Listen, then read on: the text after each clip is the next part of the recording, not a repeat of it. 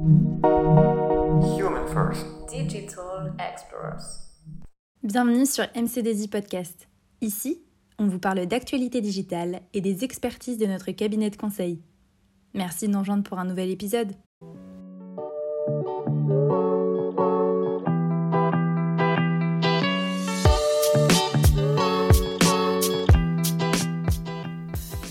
Avertissement, il y a un peu de maths dans cet épisode, mais rien de méchant.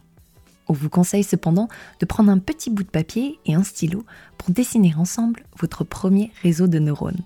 Et on commence par le neurone qui cache le réseau.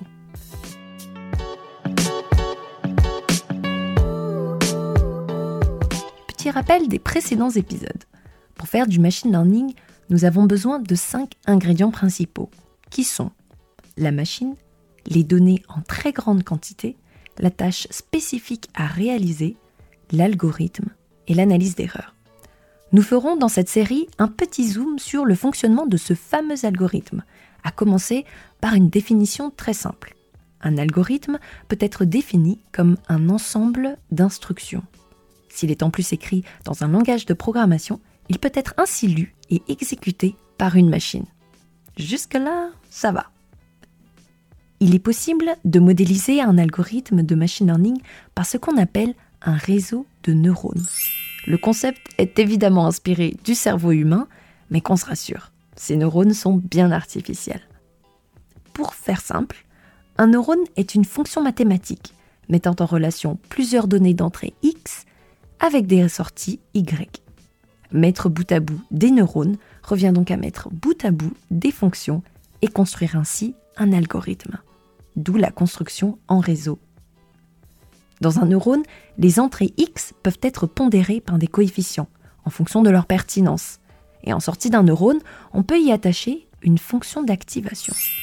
Une fonction d'activation? Mais qu'est-ce que c'est? Une fonction d'activation est une fonction mathématique binaire, appliquée à un résultat en sortie d'un neurone artificiel. Autrement dit, la valeur de sortie du neurone devient la valeur d'entrée de la fonction d'activation. On donne à cette fonction d'activation une certaine valeur prédéterminée que l'on appelle seuil d'activation. En fonction de la valeur de sortie du neurone par rapport à ce seuil d'activation, la fonction d'activation va rendre, en général, soit 0, soit 1. Les fonctions d'activation permettent ainsi d'obtenir en sortie de ce binôme neurone-fonction d'activation une valeur qui soit plus simple à propager à travers le réseau, d'où leur rôle crucial dans l'apprentissage de la machine. Prenons un exemple pour illustrer ces neurones et ces fonctions d'activation. Je cherche une grande voiture parmi une flopée de voitures au catalogue. Nous créons un neurone, donc à savoir une fonction, qui calcule le volume d'une voiture. Je donne à ce neurone un ensemble de données d'entrée comprenant les caractéristiques des voitures du catalogue. On y retrouve donc le nombre de portes, le nombre de roues, la longueur, la largeur et la hauteur de la voiture, etc. Certaines données sont plus utiles que d'autres pour mon problème de volume, on est d'accord. Heureusement, j'ai bien fait mon neurone. La fonction ne va utiliser que les données utiles et calculer le volume à l'intérieur de la voiture. Mais je ne m'arrête pas là, et j'en profite pour mettre une fonction d'activation en sortie de ce neurone. Cette fonction prendra la valeur 1 si le volume de la voiture dépasse son seuil d'activation, c'est-à-dire un certain volume seuil que j'ai choisi, et rendra zéro dans le cas contraire. Vous l'aurez compris, cette valeur est ma donnée de sortie du binôme neurone-fonction d'activation et est aussi la réponse à mon problème. Est-ce que la voiture est assez volumineuse pour moi? 1 voulant dire oui, elle est assez volumineuse pour moi, et 0 voulant dire non, elle n'est pas assez volumineuse pour moi. Pas besoin d'éplucher tout un tas de chiffres et de faire jubiler mon ophtalmo ou mon opticien. Sauf que pour choisir une voiture, j'ai quand même beaucoup plus de critères que le simple volume. Imaginons que j'élargisse mon problème. Je veux maintenant la réponse à la question suivante. Est-ce que la voiture est assez grande et a assez de portes? Pour répondre, il me faut donc deux informations et pour les avoir, il me faut deux traitements différents du même catalogue, c'est-à-dire le même ensemble de données d'entrée. Ainsi, la pluralité des informations dont j'ai besoin, ici le volume et le nombre de portes d'une voiture, va impliquer une pluralité de neurones qui traitent le même ensemble d'informations, mais selon différents critères, et toujours au même niveau de processus, c'est-à-dire en même temps. Les neurones sont alors regroupés par couches.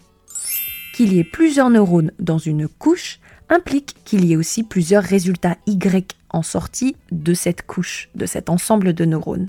Eh bien oui, au moins un résultat pour chaque neurone de la couche. Ce qui est vraiment génial, c'est qu'on peut multiplier les couches de neurones les unes à la suite des autres.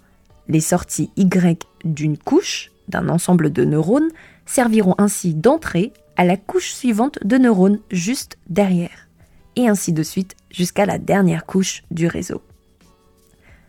Reprenons mon super réseau de neurones censé trouver la voiture de mes rêves. Juste en dessous de mon premier neurone dédié au volume de la voiture, je vais placer dans la même couche, au même niveau, un neurone et sa fonction d'activation censé me dire si la voiture a bien au moins 5 portes. Ces deux neurones vont constituer la première couche de neurones puisqu'ils traitent simultanément les mêmes données. Derrière cette couche, je crée un troisième neurone et sa fonction d'activation, constituant ainsi une deuxième couche. Bon, une couche pas très fournie certes, mais une deuxième couche quand même, ok? Deuxième couche puisqu'il traite en entrée les résultats sortants de la précédente couche. Cette fonction me sert à savoir si mes deux critères précédents ont été respectés. C'est pour cela qu'elle se place à la suite de la première couche dont elle traite les résultats.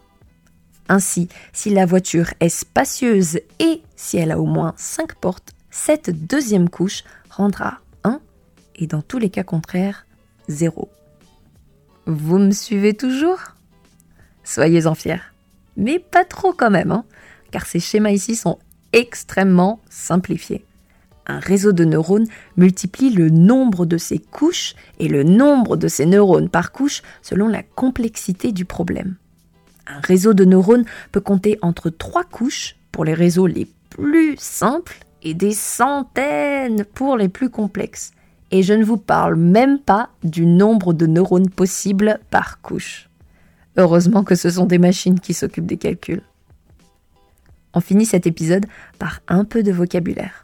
Dans un réseau de neurones, on appelle la première couche de neurones la couche d'entrée et la dernière couche la couche de sortie les couches entre ces deux-là sont dites cachées ou profondes. On dit donc que plus un réseau a de couches, plus il est profond. Ah ah Ce mot vous rappelle quelque chose, j'espère. Et c'est sur cette belle transition que l'on abordera dans l'épisode suivant le deep learning. À très vite au prochain épisode.